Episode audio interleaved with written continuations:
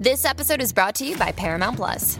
Get in, loser! Mean Girls is now streaming on Paramount Plus. Join Katie Heron as she meets the plastics in Tina Fey's new twist on the modern classic. Get ready for more of the rumors, backstabbing, and jokes you loved from the original movie with some fetch surprises. Rated PG 13. Wear pink and head to ParamountPlus.com to try it free. Every day, we rise, challenging ourselves to work for what we believe in. At U.S. Border Patrol, protecting our borders is more than a job, it's a calling. Agents answer the call, working together to keep our country and communities safe. If you're ready for a new mission, join U.S. Border Patrol and go beyond. Learn more at cbp.gov/careers. Fuera de Series presenta el nuevo podcast Universo Star Trek con un servidor, CJ Navas, y con Dani Simón. En este podcast iremos comentando cada uno de los episodios de la serie de Star Trek que esté en ese momento de emisión. Ahora mismo podéis escucharnos en los after shows de análisis de Star Trek Picard. Universo Star Trek es un podcast tanto para los más fervientes Trekkies como también para los nuevos adeptos que no quieran que se les escape ninguna de las referencias que iremos desgranando cada semana entre Dani Simón y un servidor. Suscríbete ya buscando Universo Star Trek en Spotify, Apple Podcasts, Evox o YouTube o tu reproductor de podcast favoritos. Larga y próspera vida.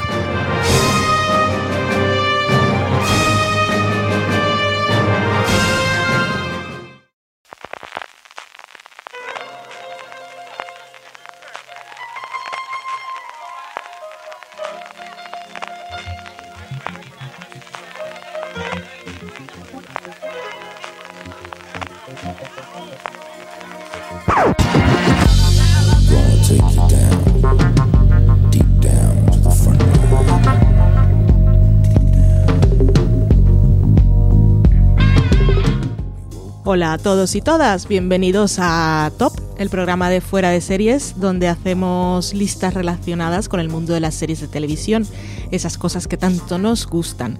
Y hoy para hablar de nuestras parejas no románticas preferidas en las series, eh, me acompañan a mí, que soy Valentina Morillo. Me acompaña Marichu Olazábal. Hola Marichu, ¿qué tal? Hola, muy buenas. Hoy traigo una lista sin muertos. Seguro no se han muerto los personajes. Es mi primerito día hablando de otra cosa. Ay, la siniestra. Y la otra persona que nos acompaña es Richie Fintano. Hola Richie. Hola, muy buenas. Doblete, ¿eh, Valentina? Doblete, doblete seguidos. Tenemos eh, las parejas románticas y las no románticas.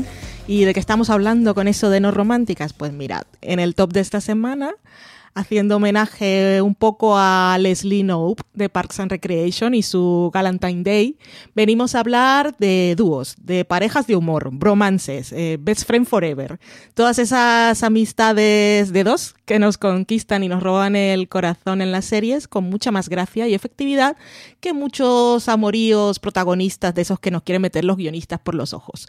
Así que eso es de lo que vamos a hablar hoy. Como ya es tradición, vamos a empezar por contar cada uno de nosotros tres cómo hemos hecho esa lista. Así dejamos las cartas sobre la mesa, que no haya confusiones. Siempre vendrá alguien que va a decir, ay, fatal la lista de X porque no puso Z. Pero como nosotros somos los toperos elegidos de hoy, vamos a contar cuál ha sido nuestro criterio. Eh, dinos tú, Marichu, ¿qué, ¿qué has tenido en cuenta para elaborar esta lista de parejas no románticas en las series? La principal norma que me he puesto ha sido que solo podía haber una pareja que tuviera el perfil de dos señores heterosexuales que son súper colegas que es uno de los patrones básicos que suele haber en grandes amistades, el, ojo, estos dos tíos podrían ser pareja, qué bien se llevan. Y me he puesto como, como limitación que solo hubiera uno de esos, porque es que si no me salía un top solo de tíos que tienen una muy buena relación y que cuya serie figura mucho alrededor de, bueno, pues la amistad entre dos varones heteros normativos.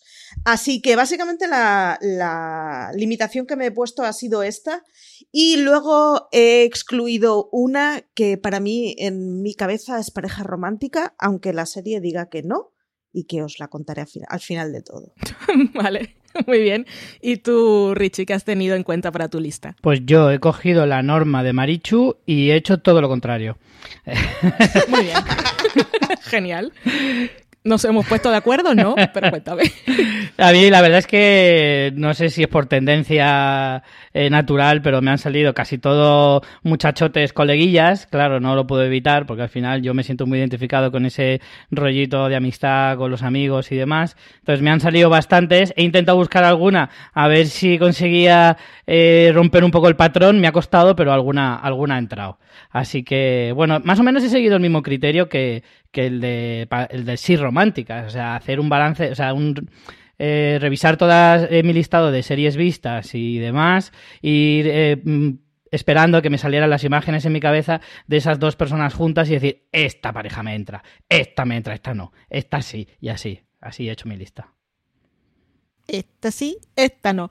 Muy bien, pues yo he hecho eh, un poco como hice en el top de la semana pasada, que era el de parejas románticas, y me he venido un poco al presente y pasado cercano. O sea, no me he ido muy atrás en las series, así que no tengo a los típicos, que es una gran pareja de humor y bromance y lo reúnen un poco todo, que son Joey Chandler, por ejemplo, en Friends y tengo todo series de los últimos años.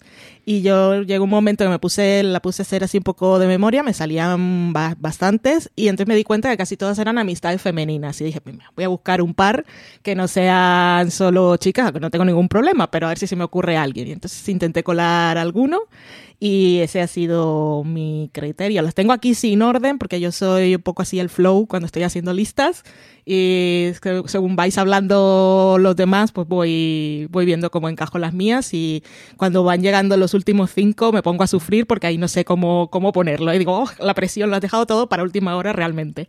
Pero bueno, empecemos por la parte baja y vamos a empezar el top con Marichu. Dinos cuál es tu pareja número 10 en tu top. Mi pareja número 10 es una pareja completamente tóxica de manual, que son House y Wilson. Funcionan como una pareja eh, de todo lo que deberías rehuir en una amistad, porque básicamente la finalidad de House es angustiar y, y fastidiar la vida a Wilson. Pero sin embargo, televisivamente funcionan muy bien. El que permanentemente eh, House tuviera un policía, que era el que al final le acababa pillando en todas porque le conocía, y por otro lado daba escenas muy divertidas, que eran aquellas en las que House estaba fastidiando a Wilson.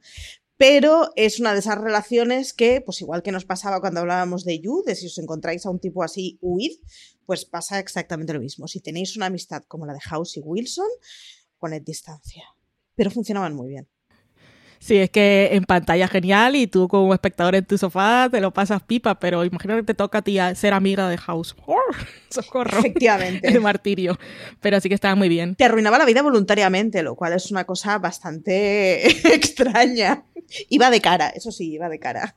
Sí, ya sabías qué esperar también. Eh, ¿Cuál es la tuya, Richie? Pues yo me he ido a una, bueno, se podría considerar tóxica de, de lo, de los raritos que son ambos dos, pero yo creo que no llegan a tanto. Son Michael y Dwight de The Office.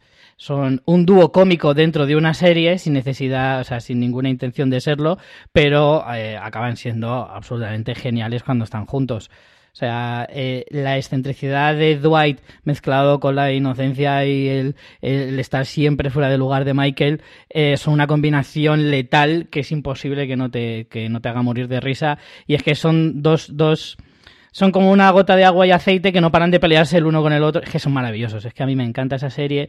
Eh, todos sus personajes son para analizarlos en un, en un laboratorio cada uno por separado, pero es que cuando juntas a dos o tres, eh, enseguida la mezcla es una maravilla. Y en este caso, Michael y Dwight probablemente sean los dos especímenes más mm, brillantes de, de la serie.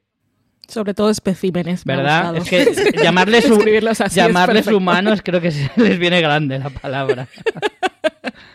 Ay, pobre, sí que está muy bien. Eh, yo para el último puesto me he quedado con Jenny Judy de Dead to Me, que también podríamos decir que es una pareja, una amistad algo tóxica, pero la relación entre Christine Applegate y Linda Cardellini, bueno, las actrices que tienen una química impresionante desde el primer episodio y cómo, cómo va evolucionando su relación y se van revelando secretos y ese final de temporada, que por cierto estamos esperando la segunda que está renovada y yo no leo nada de Nada. que vaya a salir próximamente. Sé que, sé que estaban rodando porque una vez pusieron una foto que estaba en lectura de guion, así que está por ahí, la estaban preparando al menos. Pero tengo muchas ganas de ver cómo sigue, que yo pensaba que iba a acabar en una temporada, pero nos dejaron cliffhanger, así que que vengan a resolverlo pronto. Jenny Judy, mi, mi pareja del punto 10. Dime. Una gran serie de la que es curioso porque eh, nos acordamos mucha- muchas veces cuando hacemos top series del año pasado y tal, pero en general se oye hablar poco de ellas, de estas que como que se apagó muy rápido el legado que dejó y es como, pero si es un serión, señores, acordaros, volver a verla. Ya, es lo que tiene Netflix. En el, le podemos dar un mes, que es el fin de semana que sale, la semana siguiente se habla mucho, eh, las dos, tres semanas siguientes porque la gente va leyendo otros en Twitter y se engancha, y después se olvida. Y se nos olvida ponerlo en la lista a todos, porque a mí me gustó mucho de To Me. Pero bueno, sigamos con nuestras listas. Nos vamos ahora al puesto número 9 y te toca a ti, Marichu. Pues el puesto número 9 va para una española, creo que es la única española que he metido en la lista, si no me equivoco, que son Juan Carrasco y Macarena. Macarena es eh, María Pujalte, hablo de Bota Juan. Son uno de esos dúos que funcionan muy bien, que en muchas otras series hubieran querido ponerle una tensión sexual a la relación entre ellos, porque son de la misma quinta, dos personas hetero, que se conocen desde hace mucho, un hombre y una mujer. Es como la mezcla perfecta para, en una serie típica, hacer de ellos una pareja. Y sin embargo, tienen una cosa, o sea, en cualquier momento María Pujalte le va a dar una colleja a, Juan. Y es que no, no, o sea, no hay por dónde cogerlo y es, es un sinfundamentado. Necesita de, de una Macarena que le vaya en la vida guiando y ubicando para que no se desparrame más de la cuenta. Es una pareja que funciona muy bien que, como he dicho, no explota la tensión sexual entre ellos, cosa que se agradece muchísimo y que hace que entre los dos tengan una relación que es muy chula. O sea, el que puedas ver a los dos cansados tomándose una copa después de trabajar y sabes que la conversación va a ir por otros derroteros a los habituales, es una cosa que refresca mucho y se agradece. Así que Juan y Macarena, de Bota Juan. Aparte de dos grandísimos actores que lo tienen todo a favor. ¿Cuál es tu novena, Richie? Pues yo en el noveno puesto eh, repito igual que Marichu con esa relación tóxica, esta sí que sí, la de House y Wilson. Eh, bueno, más o menos lo que decía Marichu, estoy totalmente de acuerdo. Es muy divertido en pantalla verles, pero es verdad que tú te pones en la piel del pobre Wilson y dices, Dios mío, o sea, en algunas ocasiones habría que plantearse que el asesinato pueda ser legal. Eh, pero la verdad es que el toma y daca que tienen ellos dos, cuando Wilson empieza siendo muy buenazo en las primeras temporadas y acaba como tragando, tragando, siempre poniendo la otra mejilla, pero cuando realmente mola la relación es cuando Wilson se revela y empieza a hacerle putadas a House también de vez en cuando y a devolvérselas. Eh, nunca llega a hacerlo con malicia, al contrario que House solo lo hace por pasarlo bien y de vez en cuando darle alguna lección pero realmente eh, es una relación que, como ya ha pasado tiempo y se puede hablar un poquito del final, eh, el final demuestra que a pesar de todas las eh, barbaridades que le haya podido hacer House durante toda la serie, demuestra que la única persona a la que realmente ha querido y que siempre ha respetado y que siempre ha querido tener junto a él es Wilson. Entonces, al final el mensaje que se te queda cuando termina la serie es muy bonito, de una relación que lo puede prácticamente todo. Entonces, qui- qui- quiero quedarme un poquito con esa sensación, con ese buen sabor de boca de, de cómo House al final acompaña a Wilson hasta el final y que a pesar de ser un cabronazo toda la vida, pues siempre quedará House para Wilson y Wilson para House. Si eran la relación más importante de toda la serie. Sí, Sí. es- pero eres un romántico, ¿eh, Sí, se me, se me ha quedado un poco el rebustillo de la semana pasada. me parece. Me estáis dando ganas de ver House otra vez y no puede ser, pues son muchas ¿Verdad? temporadas y muchos episodios. Bueno, la ventaja es que Así House que- es una de esas series que puedes ver capítulos sueltos, que aunque tenía una trama central bastante interesante, eh, si metes capítulos así de vez en cuando, eh, se te queda igual de buenas sensaciones. Ya, pero es cuando yo revisiono, me pongo el primero y digo, y ya no... Ya no puedes no- parar. como- es como, es- me ha acostumbrado Netflix y digo, pues el siguiente y el siguiente y el siguiente y así vamos. Yo me la ventilé el año pasado de serie para dormir, porque es, eh, es- en la categoría de series que ya te sabes el episodio, que lo- cuando lo estás viendo más o menos te acuerdas de lo que pasa, pero te tiene un poco enganchado. Para mí, esas son las Mm. cosas que vuelvo a ver antes de dormir. Igual un episodio me dura los 40 minutos y me trisco otro después, que un episodio me dura una semana entera. Depende de la temporada. Además, Yo para eso es que para mí las series son nuevas otra vez, sobre todo con estas que son de casos de la semana, Sí. porque nunca me acuerdo qué es lo que va a pasar hasta el final. además para mí Cosmo, es el momento de epifanía. Cosmo colabora mucho con tu idea, Marichu, porque te las pone a las 3 de la mañana. O sea, encima de hacer reposiciones desde la, creo que es de la 1 hasta las 4, una cosa así, eh, casi todos los días. O sea, que si quieres serie para dormir, House es ideal. Pues muy bien. Mi novena no es una serie para dormir. Esta tampoco tengo temporada nueva. Me estoy empezando a enfadar conmigo misma. Bueno, con la gente que hace las series. Eh, son Isa y Molly de Insecure. Yo no sé si vosotros veis esa serie. ¿Tú, Richie, no, No. la ves? Me suena que No, sí. no, no. no. Vale. Pues, pues está guay. Deberíais probarla porque estas no son como House, son temporadas cortas, está en HBO, es comedia, es divertida, los personajes son geniales y es que ah, me encanta, me encanta la relación de ellas, cómo son por separado, pero cuando están juntas son grandes amigas, pero no es una amistad idealizada. Tienen sus problemas, saben cómo resolverlos, pero de vez en cuando hay conflicto. Pero al final ah, son de esas cosas que aunque se enfaden, si en un momento una necesita de la otra y va y le toca el timbre, pues abre la puerta y ahí está, ahí estoy para ti. Pero los- son en, lo- en los momentos en que salen de fiesta o cuando se desmadran un poco, cuando están mejores. Y, y me gusta mucho. Y aparte Insecure tiene, que se pueden ver en YouTube, tiene después de los episodios, está Isa Rae con, con una botella de cava y siempre invita a uno de los actores a comentar lo que ha pasado en el episodio. Y es genial porque los vídeos son súper cortitos, son unos 10 minutos, comentan todo lo que ha pasado en el episodio, pero los actores viven mucho a los personajes y a veces están hablando como si fueran los personajes y dicen, ah, pero es que tú me hiciste esto y por eso no te puedo perdonar. Es genial. Las cosas siempre con esas conversaciones, con un poquito de vino, un poquito de cava, pues se animan más. Vamos al octavo. Te toca a ti, Marichu. El octavo, eh, pues mira, yo creo que en todos mis tops acaba estando esta serie porque no lo puedo evitar y no hablo de las Gilmore, sino de West Wing.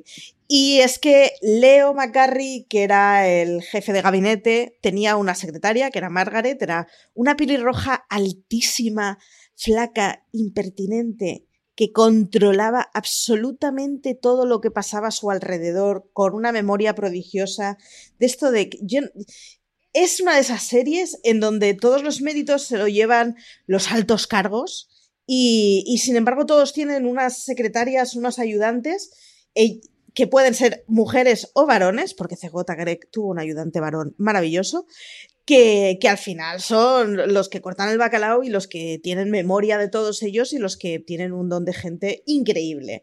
Así que Leo McCarry y Margaret son mi octava pareja y no es Leo y su asesora de comunicación de la última temporada porque es otra de esas parejas que en mi cabeza Leo y la asesora están casados, tienen muchos hijos y viven felices en una casa con valla blanca. En tu cabeza. En mi cabeza, sí. y en tu cabeza, ¿cuál es la octava mejor pareja no romántica, Richie? Pues mi octavo puesto es para Max y Caroline de esa serie que para mí es fetiche y que reconozco que es un guilty pleasure en toda regla, que es eh, Dos chicas sin blanca, Two Broke Girls, que, que me casqué las seis temporadas enteras, porque es que ellas dos me, me enamoran, o sea, es que me encantan. Tiene, la serie, reconozco que no es, no es excesivamente buena, de hecho está rozando con lo eh, pésimo y ridículo, pero eh, realmente... Es maravillosa. Sí, sí. Yo soy súper defensora de ella. Yo también, yo siempre la he defendido, o sea, reconozco que, que bien, tiene sus limitaciones, pero, pero es una serie que si entras a tope en, en, el patetismo de que te quiere ofrecer la serie y demás, es muy divertida. Y, y Max y Caroline tienen una química brutal. eh, son dos chicas como, como muy antagónicas, pero que precisamente pues esa es la fórmula que le ha funcionado a muchísimas parejas eh, cinematográficas y televisivas. eh, y ella, pues, ellas son como, como un ejemplo más. O sea, Max y Caroline son eh, como amigas para siempre. Un día, la serie empieza, pues, como, como tantas otras de dos chicas que se conocen por casualidad de la nada y de repente al tercer episodio ya son como hermanas. Y, y- y tú entras completamente en esa dinámica y son dos personajes que, que se quieren, que se adoran, que siempre se están metiendo la una con la otra, que no, no tienen ningún problema con reírse de sí mismas. Es, Es una serie que, que es, como digo, tiene, es muy limitada, pero que lo que tiene, eh, para mí, es muy bueno. Pues muy bien, eh, pues mi octavo, sí, estaba viendo por dónde vamos, es el octavo. En el octavo yo he puesto una pareja de Brooklyn Nine-Nine y he elegido a Jake y Charles, porque Oh. esta tampoco la veis vosotros. Yo vi las Sí. dos primeras temporadas. Yo, yo tengo en, en el banquillo, se me han quedado, de hecho, Norman y Hitchcock. Hitchcock y Scully. O sea, y Scully, sí. Bueno, es que eh, eh, sí. Eh, Scully yo de apellido, o sea, de nombre es Norman, pero. Estaba dudando si ponerlos a ellos porque son, son muy divertidos. Que el episodio que está centrado en, en su pasado como detectives eh, súper profesionales, currantes y que lo resolvían todos es maravilloso. Maravilloso. Y está muy bien. Pero me he quedado con Jake y Charles porque, porque aparecen más, supongo, y entonces los tengo más vistos. Y es que la adoración que siente Charles por Jake es tan, es tan anormal, porque es que no, no tiene ningún tipo de fundamento. Esa, esa, mira, lo tiene ahí en el altar, es todo un ídolo. Y el otro, como es todo un sibarita y foodie y tan exquisito con sus cosas, siempre hace, y hace unos comentarios tan inapropiados y nunca se da cuenta. eh, cuando, bueno, cuando están juntos son bastante divertidos. Así que me quedé ahí con ellos por, por poner un poco de bromance.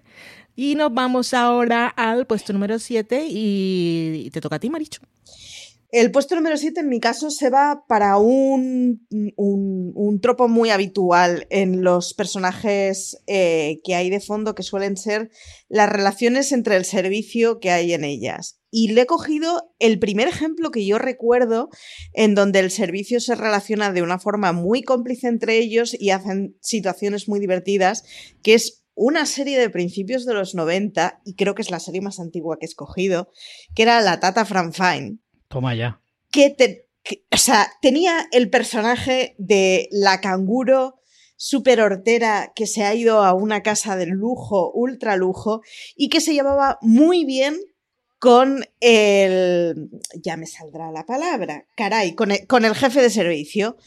Y era, al final, era una de esas relaciones en las que constantemente había eh, complicidad entre ellos y comentarios en donde eran los únicos que hacían la lectura real del lugar en el que estaban, en donde estaban, en una urbanización de ultralujo, y cuando ellos estaban trabajando por dos duros, eh, alrededor verían lo que, vamos, absolutamente todo, y eran los únicos que se enteraban de lo que pasaba realmente en esa casa.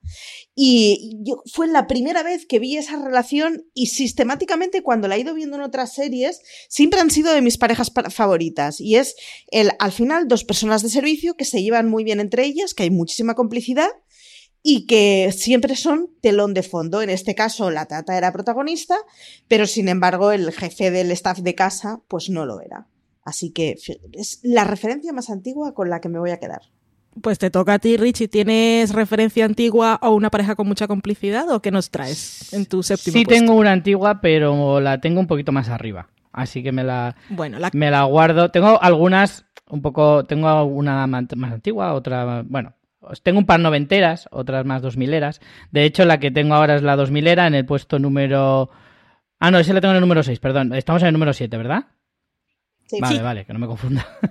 Eh, tengo a dos hermanos que son la representación del amor y el odio eh, en todo su esplendor, que son Charlie y Alan Harper de Dos Hombres y Medio. Son, eh, no se puede considerar que tengan una amistad, tampoco amor de hermano, ni tampoco un odio acérrimo. Es una mezcla de todo a la vez.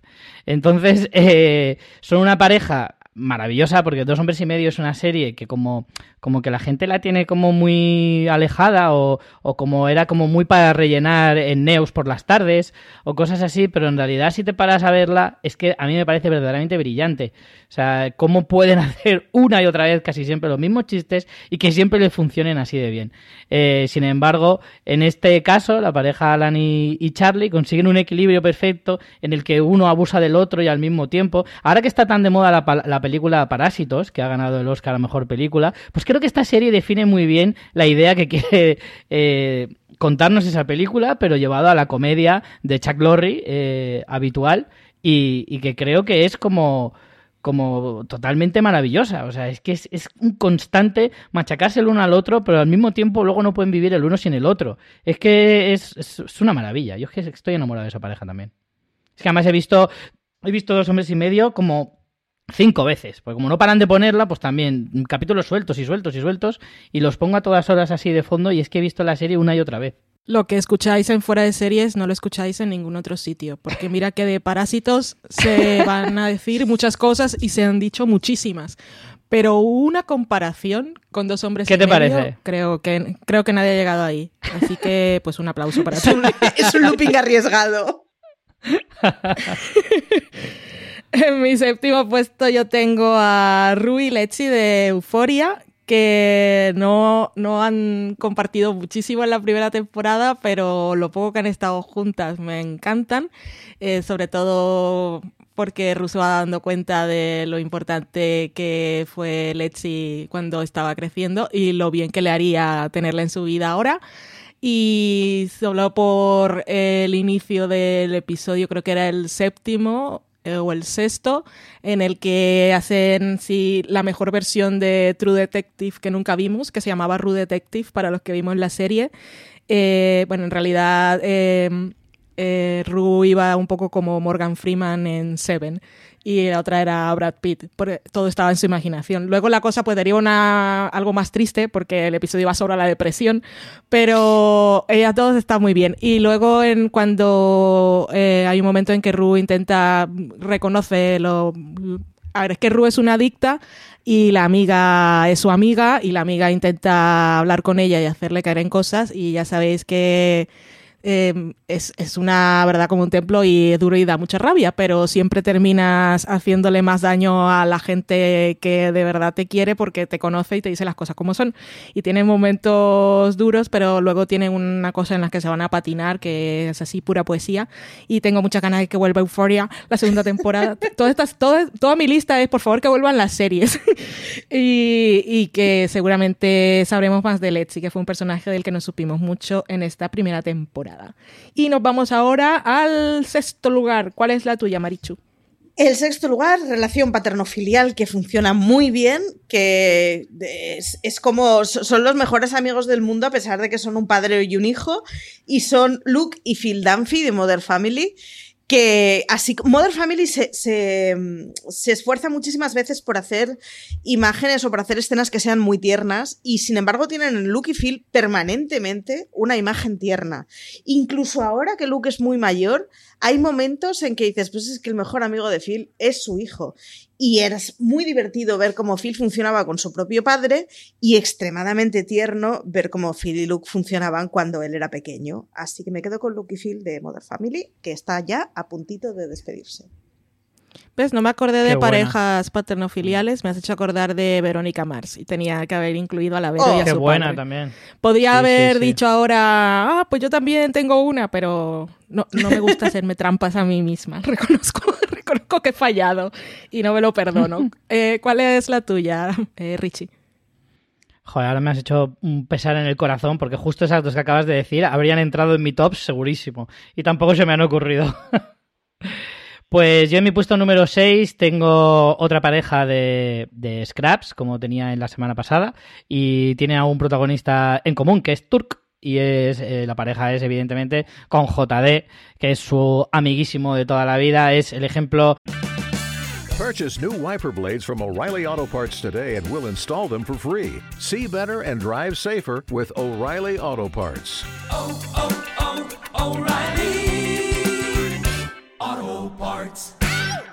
Hemos visto eh, durante, o sea, hemos, tenemos en la cabeza claramente algunas parejas de amigos súper reconocibles, pues la que decías antes de Chandler y Joey y, muchas otras, pero eh, Turk y JD probablemente sean una de las parejas que mejor representa la amistad, eh, la conexión entre dos personas que se entienden al, al 100%, que esta sí que podría ser uno de esos matrimonios eh, heterosexuales eh, de, de amigos y demás.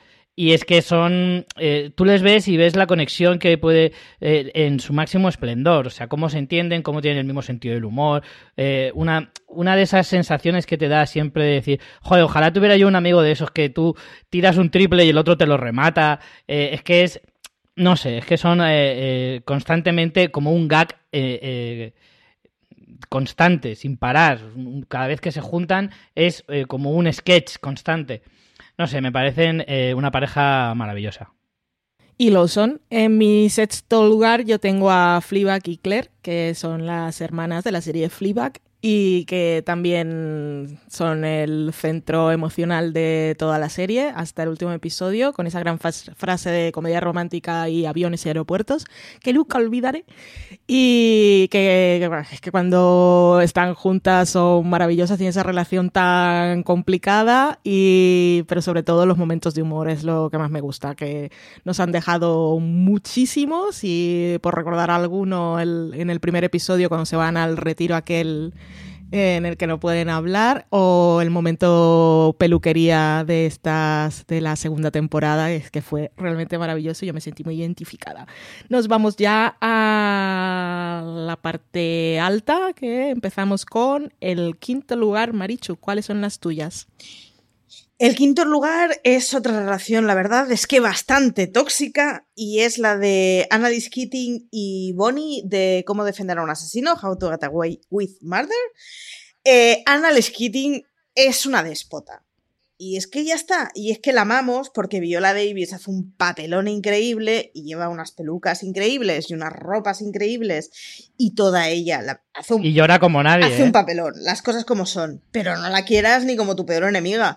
Y tiene de mano derecha a Bonnie que le ha acompañado toda su vida, que le ha ayudado toda su vida y que a la pobre la lleva de paliza en paliza. O sea, siempre la humilla, siempre la, la minusvalora pero es otra de esas parejas que siendo completamente tóxica, en la televisión funciona muy bien. Y anda unas escenas increíbles y hemos visto unas crisis de Viola Davis en las que Bonnie le ha aguantado como nadie y está muy bien, es muy cruel, es una pareja que funciona muy mal en términos de salud, pero que sin embargo televisivamente es increíble. Así que, ¿cómo defender a un asesino? No es una pareja aspiracional, pero es entretenido verlas, ¿no? Exacto. Eh, Bonnie es la definición de Kleenex humano, la pobre, ¿eh? la verdad es que llegas a sentir, llegas a sentir verdadera lástima por ella, ¿eh? Pobrecita. ¿Cuál es tu quinto lugar, Richie? Aquí es donde me he ido un poco a la serie añeja eh, de noventera y es que yo era muy fan de la serie de Tim Allen de Un chapuzas en casa y no puedo decir que sea eh, no puedo decir que sea una relación tóxica porque creo que no lo era realmente. Y era la relación entre Tim Taylor y Al Borland, que era su, su partener en ese programa de televisión sobre bricolaje maravilloso, La Hora de la Herramienta. ¿eh? Ahora a alguno le estará derritiendo un poquito el corazón, espero. Y es que eh, Tim eh, estaba siempre machacando al pobre Al, que era un buenazo. Era ese señor con barba, regordete, camisa de cuadros rojos. era, era un peluche andante y, Tim no hacía más que machacarle y meterse con él, pero de una forma tan adorable y tan entrañable que es que era como, como pegarle con, con, una, con una almohada de, plumas de oca, o sea, era, era maravilloso, o sea, es que eran unos chistes mm, geniales las caras del pobre Al diciendo, madre mía, lo que toca aguantar a este hombre, eh, era maravilloso. Eran esos señorones eh, ya de mediana edad que, que, que daba gusto verles, daba gusto verles. Me quedo con señorones. Sí, había bloqueado ese recuerdo de mi memoria y creo que es por el trauma. Eh, yo no tengo nada que decir, nunca le he visto realmente. El Tim Allen me da cosica. Entonces no. nunca me la crucé por la tele y si me la crucé seguramente la evité. Pero lo de señorones me ha gustado. Eh, era, era, era de esa quinta de series de la 2, cuando la 2 nos nutría de, de, buena televisión por las tardes y nos ponía esta maravillosa serie que es, vamos, muy reivindicable. muy bien, ahí queda eso dicho.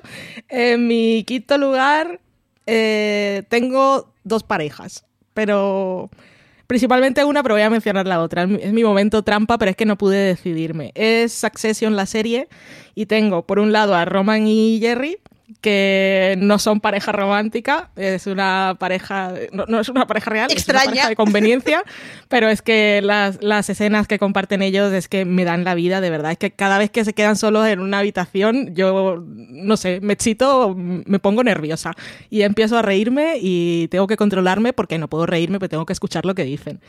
Pero la pareja con la que me quedo de verdad, verdad de Succession son Tom y Greg. Eh, que desde el principio, que era una pareja que no cuando empieza la serie no piensas que van a ser dos personas que van a funcionar eh, o que no las van a poner a compartir escenas, pero de verdad es que tienen momentazos y, y- de grandes amigos y tienen muchos momentos de comedia, porque Succession es que es la mejor, la mejor comedia que muchos no estáis viendo.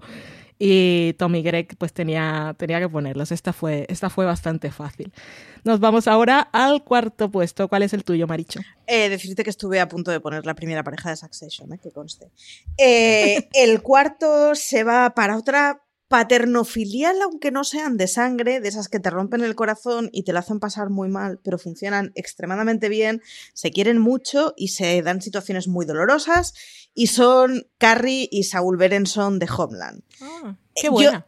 Creo que he llorado con ellos, pero de llorar, ¿eh? de angustia. Y de hecho, la última temporada que vi de Homeland fue porque no fui capaz de superar la relación que tenían entre ellos y no he vuelto a ver Homeland y me da mucho miedo y mucho, ¿no? Me, me- me pone tristísima.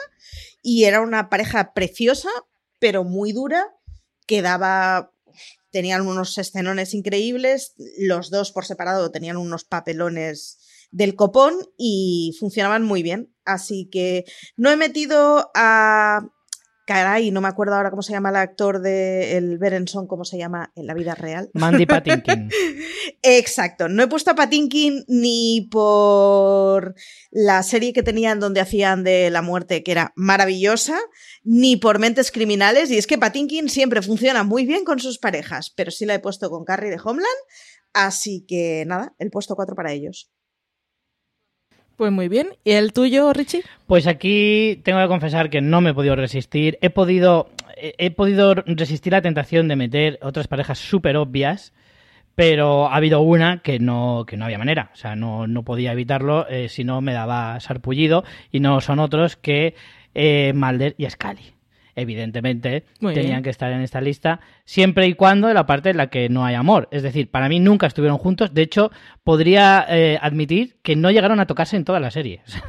O sea, la parte que no es amorosa, ellos no se tocan prácticamente. Solo se hablan con cierta distancia, pero nunca llegan a tocarse. O sea, es que esa era la parte que yo me quedaba de, de Mulder y Scully. Me gustaba mucho, eh, o sea, la, la- la clara intención de la serie de mostrarte pues la, la parte más eh, imaginativa de Mulder con la frialdad de Scully y todo ese siempre ese debate constante de lo científico y lo que trasciende, etcétera, etcétera, y de, estar siempre con esa dualidad de ambos eh, que tanto, tanto, tanto tiempo eh, funcionó a la maravilla. Mulder y Scully son una de las parejas eh, más históricas de la televisión y evidentemente pues tenían que estar en este top. Esta te queda ahí un poco en la línea, pero. sí, pero ha estado bordeando. Reconozco que ha estado bordeando, pero es que para mí, como nunca estuvieron juntos, para mí nunca llegaron a, a, a liarse. Por lo tanto, eh, en, en mi cabeza, como de- dice Marichu, en, mi tu cabeza. Correcto. Yo los junto y tú los separas. Exacto. Muy bien. Eh, que no se diga que el arte le pertenece al espectador y no al creador. Eh, en mi cuarto puesto yo me he quedado con Mitch y Susie de, de Marvelous Mrs. Maisel porque, porque en esta serie pues eh, ellas dos son las, las grandes estrellas y las protagonistas y, y a quien no le gustaría de dedicarse a las cosas del artisteo tener una representante tan entregada como Susie que la mejor persona viva y como tenemos esos diálogos y esa dirección de la señora del sombrero que es la creadora de Gilmore Girls pues es, que hablan rápido y tú cuando estás viendo la serie pues te llenas de energía no necesitas tomar café mira debería haber un episodio de, de Marvelous Mrs. Maisel por las mañanas en lugar de tomarme el café porque a veces no me quita el sueño nos vamos ahora al ya al podium. Nos vamos a empezamos por el tercer puesto y te toca a ti, Maricho. El tercer puesto se lo llevan Buster y Lucille Bluth de Arrested Development. Aunque podría, se, lo, podría haber llevado el actor que hace de Buster y, y su, su jefa en VIP, pero se lo he dado para Arrested Development. Eh, es posiblemente la relación más tóxica que haya visto de hijo con madre.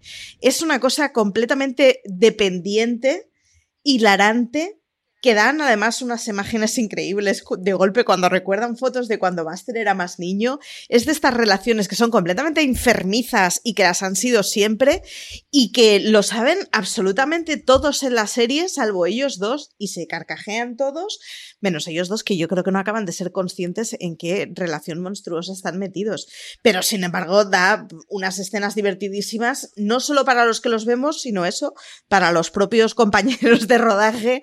Ahí todos la familia se despiporran de cómo funcionan eh, la madre con el hijo pequeño que, que, lo sigue tratando como si tuviera cinco años y el niño va por los cuarenta y tantos. Así que Arrested Development se lleva el número tres, que es una de esas series de las que me acuerdo mucho y sin embargo nunca pongo en los tops. Pues ahí te queda el reconocimiento en un podcast que quedará perdido en toda la internet del presente, el pasado y el futuro. Eh, ¿Cuál es el tercer puesto tuyo, Richie? Pues mi medalla de bronce es para una relación, no podría llamarlo paterno-filial, porque es más bien abuelo-filial, no sé si eso existe, y es Rick y Morty.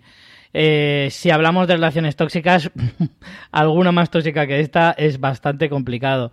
Eh, Rick machaca a su pobre nieto capítulo tras capítulo, llevándole por todas sus aventuras a lo largo y ancho del universo eh, y de todas las dimensiones que pueda tener. Morty al principio hacía mucho por intentar impresionar a su abuelo, llega un punto de la serie en el que ya se cansa, se, se, rinde y dice, mira que te den, porque eres una persona horrible, aunque, aún así, sigue yendo con él a todas partes. Rick, cuando parece que va a hacer un pequeño gesto o algún tipo de cariño hacia eh, alguien que es de su propia sangre, enseguida tiene luego un comentario y un zasca que te deja planchado para decir que no, que simplemente estaba haciendo eso por algún tipo de interés. Básicamente son dos personajes eh, hilarantes, salvajes, salidos de dos mentes igual de hilarantes y salvajes eh, como son sus creadores y, y realmente son una serie genial en un mundo loco y dos personajes que son maravilla pura, que de hecho cuando están juntos son geniales.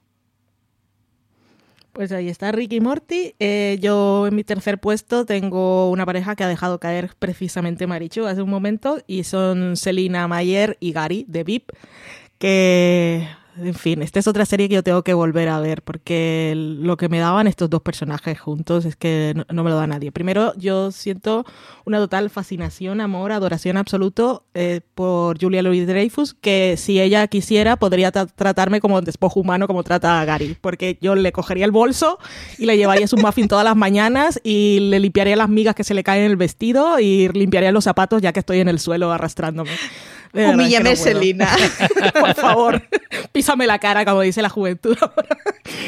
y ay, es que qué buenos son los dos actores y es que eran geniales porque aparte Gary siempre estaba en el fondo, porque cuando estaba en el fondo estaban pasando cosas y esas caras que hace y e, ese abuso de poder, esa explotación permanente por parte de Selina, es que qué divertido, qué gran pareja, qué grandes actores. De todos modos, es que Tony Hale hace muy bien de perro apaleado, ¿eh? O sea, lo hace excepcionalmente bien.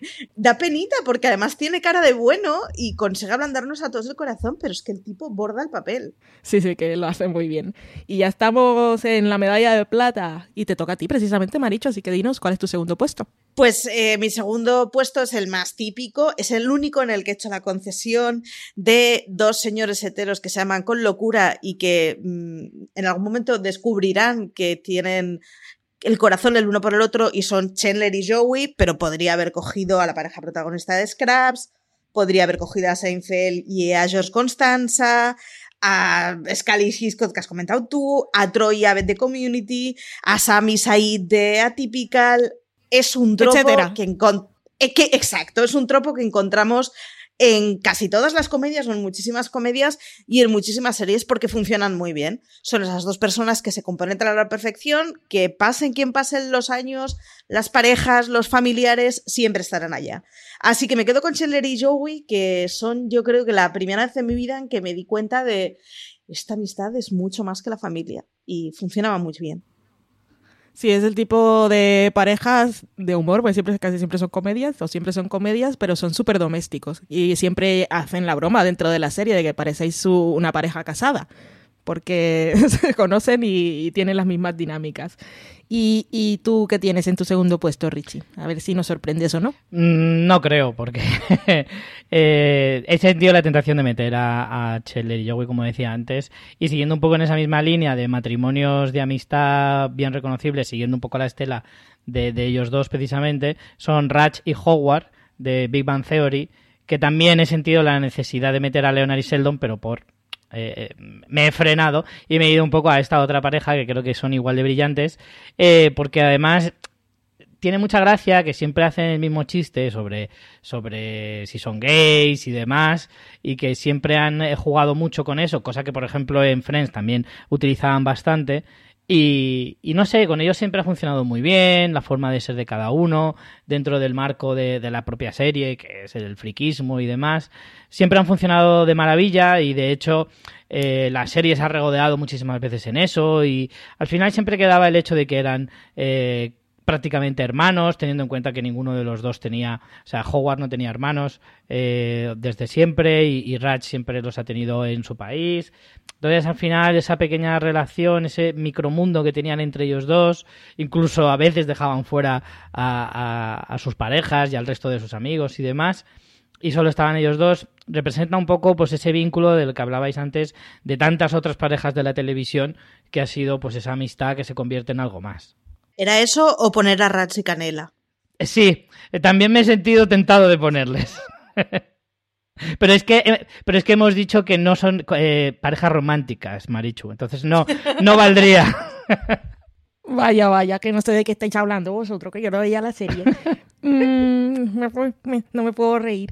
Eh, mi segundo puesto, yo tengo... Aquí no sabía cómo hacerlo, porque como son parejas, me fastidiaron un poco la vida. La serie es de Voltype, ¿vale? Y son tres amigas del centro, que es la, re- la relación de amistad más mm, aspiracional que podemos encontrar en la ficción, sobre todo teniendo en cuenta que son chicas jóvenes que están empezando a trabajar y que lo normal es que tuvieran muchos conflictos y a- algo de rivalidad y eso ahí no existe. Entonces dije, claro, son tres y es una pareja y no, no puedo hacer tríos, no puedo hacer tantas trampas.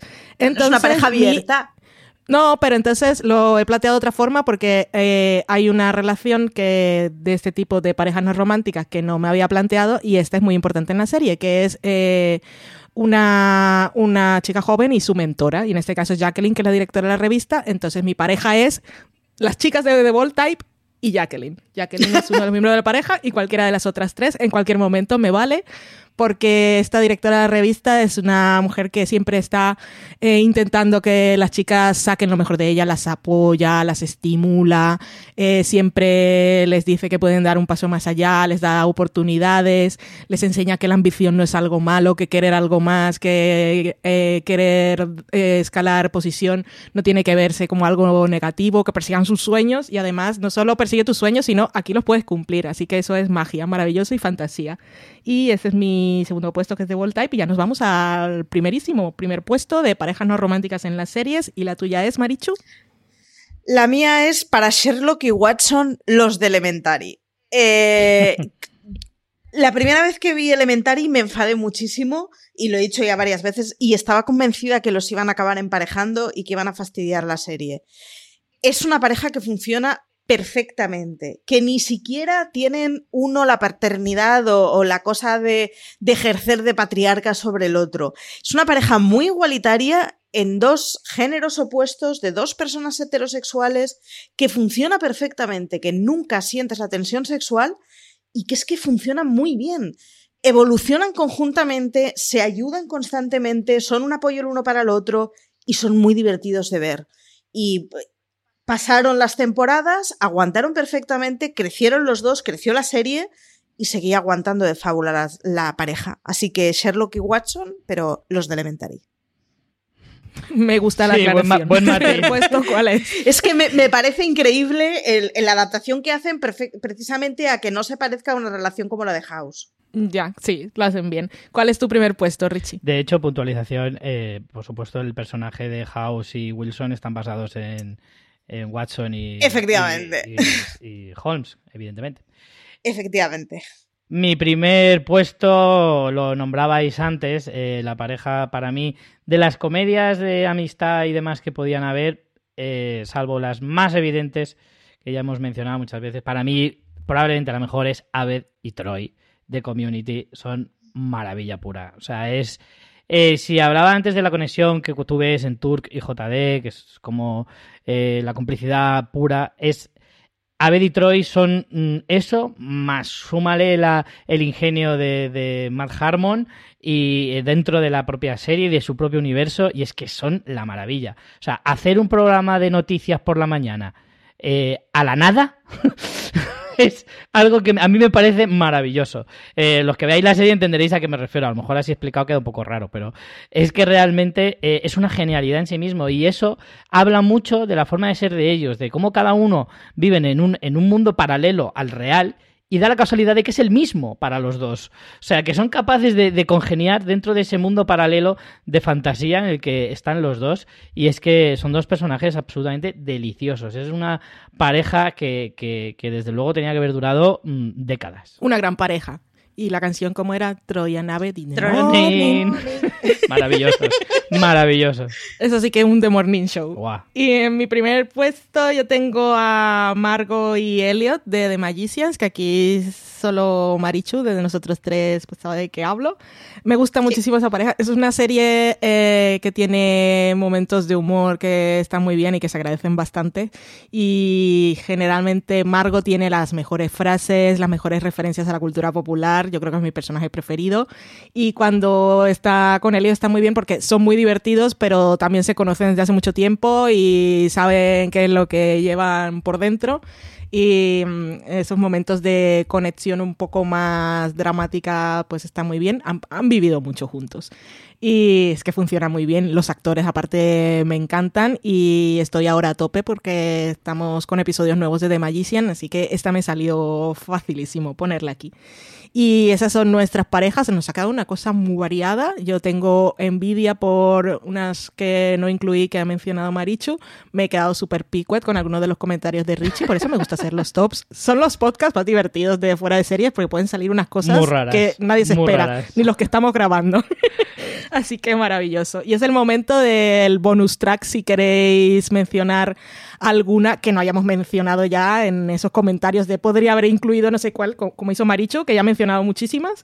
Pero si quieres mencionar alguna, los dos, eh, empieza Maricho y luego Richie, pero no más de dos parejas adicionales. ¿eh? No, Solo no, yo solo tengo una y que no la he puesto porque obviamente es una pareja romántica, que es Villanelle y Polastri. Y Ya. ya, con esa, Yo por eso no la puse. es, o sea, me parece que es evidente que es una pareja romántica, así que la he sacado fuera del top. Ya está. Y to- todo lo demás ya lo he dicho. Ha sido consumado por teléfono, así que por eso no la incluí. Exacto. pero es una gran pareja. ¿Tú, Richie? A mí una cosa maravillosa que me encanta de este podcast es que todo el mundo quiere saltarse las reglas, pero al final nadie lo hace. Siempre con las ganas y la intención de saltárselas y que al final siempre dices, venga, vale, no lo hago. Eh, Somos buenos. Sí, yo, venga, solo dos y que tenía una lista más larga, pero bastante evidente, así que me voy así un poco a las menos evidentes. Son Otis y Eric de Sex Education, eh, Buena. me encanta, y eh, Roy y Maurice de, de IT Crowd, que también son una pareja, Oh. vamos, mortal de necesidad. Lo es, lo es. Yo no incluí esta porque se salta mi- mis propias reglas autoimpuestas de cosas recientes, pero Meredith y Cristina Anatomía de Grey es mi pareja Mm. modelo de amistad de, por excelencia. Y otra que no incluí, eh, ¿por qué no? Pero que me lo paso muy bien con ellas, eh, son Paquita y Magui, de Paquita Salas. Y tengo muchísimas más, pero como yo misma he puesto la regla de solo dos, pues me guardo la lengua y me aguanto. Así que no digo nada más. Y ya está, esta ha sido nuestras maravillosas listas de parejas no románticas de las series que no hemos repetido al final. Y ha quedado variadísimo con referencia lo de Parásitos. Siempre hay algo después de los tops que a mí se me queda que no nunca podré olvidar. Y en este caso ha sido lo de Parásitos y dos hombres y medio. No lo supero. Dale una vuelta, No dale una vuelta y verás la similitud. O, o dos. Le doy dos vueltas, le doy tres, me mareo y me voy al sofá tranquilamente. Eh, pues fin, eh, ya está. Ah, una, una sesión más de listas que nos lo pasamos muy bien. Esperamos que vosotros que nos estáis escuchando también os hayáis entretenido un poco. Ya sabéis, como siempre, podéis contarnos eh, cuáles son las vuestras, en este caso, parejas no románticas de las series, en cualquiera de los medios de contacto que ya sabéis que tiene fuera de series a vuestra disposición. Y tenéis muchísimo contenido escrito en fuera de series.com y más podcasts como este y reviews, Gran Angular, el streaming con la actualidad y tantas cosas en nuestro canal de podcast que os podéis suscribir en iTunes, en Apple Podcasts, en eBots, en Spotify o en la aplicación que tengáis en vuestro móvil del sistema operativo que sea, buscáis fuera de series y ahí os sale una cantidad de contenido porque publicamos cuatro o cinco podcasts a la semana, que es que estamos locos en fuera de series, pero lo hacemos con mucho gusto. Muchísimas gracias a vosotros por escucharnos, muchísimas gracias Marichu por venir a esta lista de hoy. Gracias a ti. Muchísimas gracias Richie. Siempre es un placer. Y como ya nos dice nuestro PJ Navas, tened mucho cuidado ahí fuera.